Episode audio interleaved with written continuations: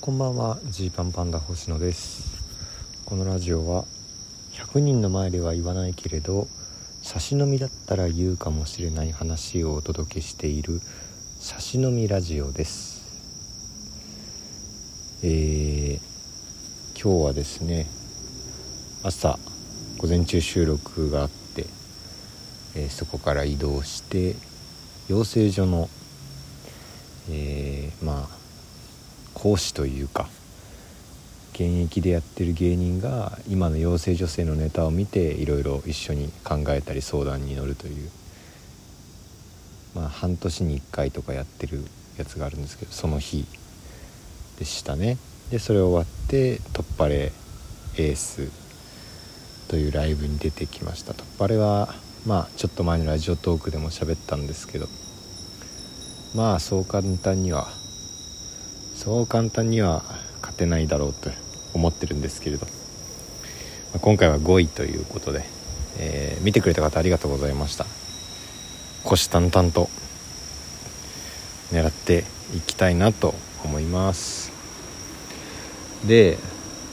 まあ、今日はですねその養成所のその話をしたくて、まあ、僕たちは、え、渡辺コメディスクール24期なんですけれども渡辺は半年ごとに生徒が入ってくるシステムになってまして、えーまあ、今日ね、えー、見たのは35期僕たちのね11期下ですね。もうめちゃめちゃ後輩ですよ。僕たちから見た11期先輩ってもう、まあ、当時ギリギリ半年ごとになりかけてたぐらいのタイミングですけどえーまあ今でいうねハイティーンズの大和さんとか、まあ、イクさんもそうですね、えー、電光石火のイクさんとかもそうですけどめちゃくちゃ先輩たちの木っていう感じです。24期でね入って25期以降 MC とかで絶対多分ね毎年毎期何かしら関わってるんですよ養成女性と。でいよいよ35まで来ましたかっていう感じです。で今日はね、まあ、ネタ見せの授業なのでまあ普段の養成所の授業だったら、えーまあ、作家さんとかが芸人のネタを見てあれこれ言うと。でそれの、まあ、若手芸人版ですね。僕たちが、えー、今日った12組ぐらいの養成女性のネタを見てあれこれ言うと。で35期はもう今月？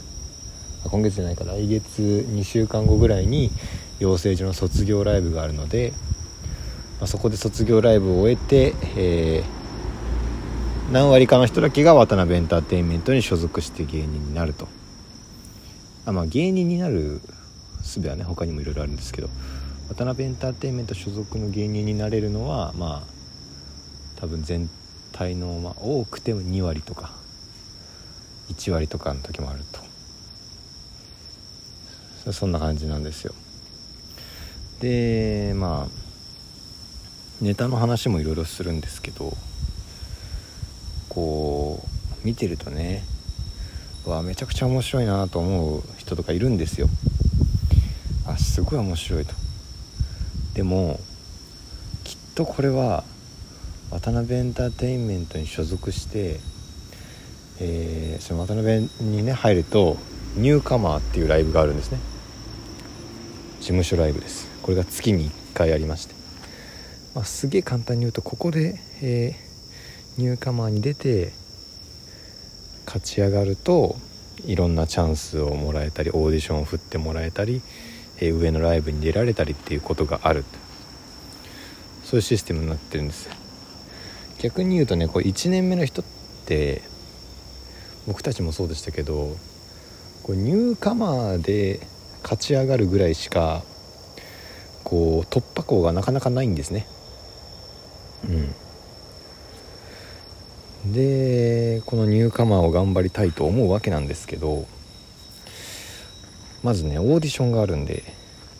このオーディションに合格できないとライブにすら出られないと、まあ、これでね僕たちもね基本的にはすごい出させてもらってた方なんですけど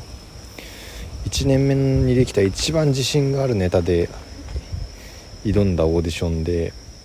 作家さんから「なんでこんなわけわかんないネタするんだ」みたいなこと言われて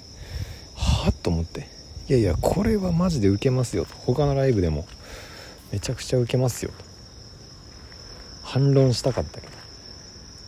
でもまあ聞き入れてもらえず初めてニューカマーのオーディション落ちた月。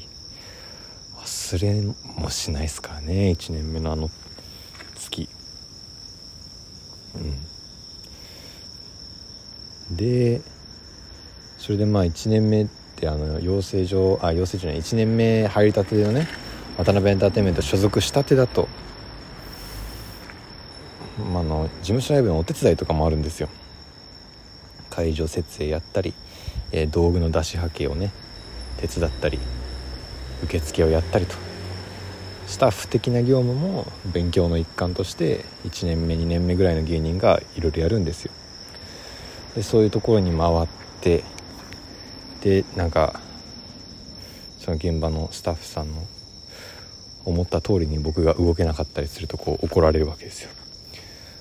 もっとこうこうこうしてみたいな。言われてすいませんって同期の芸人とかがライブに出てね出る側で出てる中こっちはその事務所ライブの設営のお客さんのね案内する順番みたいなので怒られてると。こうやって何をしてるんだみたいに思った時もねあるのでこう養成女性に対して思うのは本当にその渡辺に所属したとて別に何かあるわけじゃないしね。っていうところなんですよ。で、まあ、ちょっとめっちゃ話戻りますけどあすげえ面白いなと思う人がいてでまあでもこの人たちがじゃあこのニューカマーでいっぱい活躍できるかっていうとこうニューカマーに来るようなまあ言い換えたらこう渡辺の芸人の友達とかね知り合いたちがこう見に来る普段お笑いをそんなに見てない人たちが集まってやるところのライブだとちょっとこの面白さもしかしたら伝わりにくいかもなって思うことあるんですよ。本当その芸人が面白いと思うものとお客さんが面白いと思うものに差がある時もあるし逆に、えー、めちゃくちゃ普段からライブを見てるお客さんとかをだとね、あ、この感覚がこう芸人に近くなってきたりするわけです。お笑い本当に好きな人が笑うものとかなってくるわけです。で、まあ、そういう人たちからね今日とかも事務所ライブってかまあ事務所入って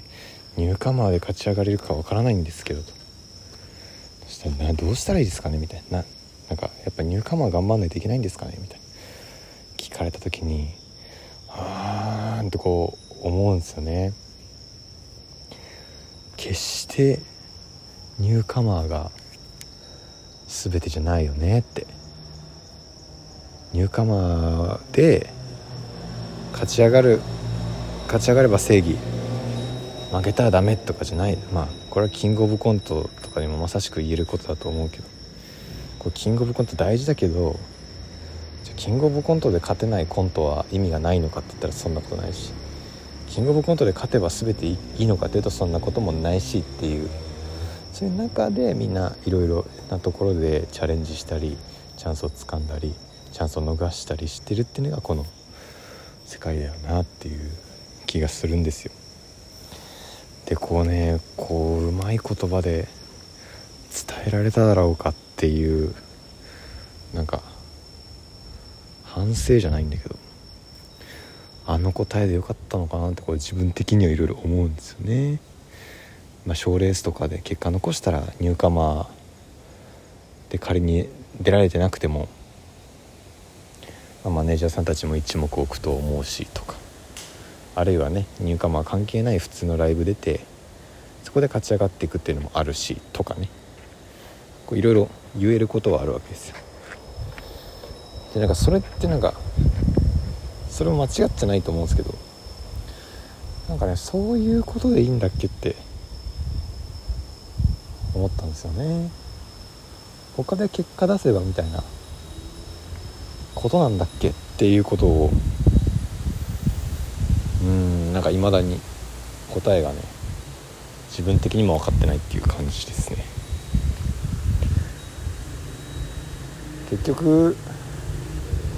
こうなんだろうな誰がうまくいくかとかって分からない。で始めるわけじゃないですか。全員ね例えば養成女性100人いてこの中の誰が売れるかなんて実際分かんないけどその中でやれるかっていうとこですよね。売れる確実に売れるか分かんないのに頑張れませんっていう人はそもそも向いてないと。いうことです。そうなった時にこうなんかその何て言うんだろうな。他で結果出せばみたいな。答えでよかったんだっけなってなんか分かりやすい答えは言った気がするけど。めちゃめちゃいい答えだったかっていうとうんってねこう思っちゃう。これが妖精女性と喋った後の芸人ですね。どうなんだろうな。みんなどれぐらい上手に上手にっていうかどれぐらいすごいことを言えるんだろうな。人に何かを伝えるって難しいですよね。うんその場その場で答え違う気するしな。うん。という感じでねこう半年に1回ぐらい養成女性たちと会っていろいろコミュニケーションして、えー、その後にうんこれでよかったのかなって振り返る。という感じですはいというわけでリアルトーンでお届けしました。お開きです。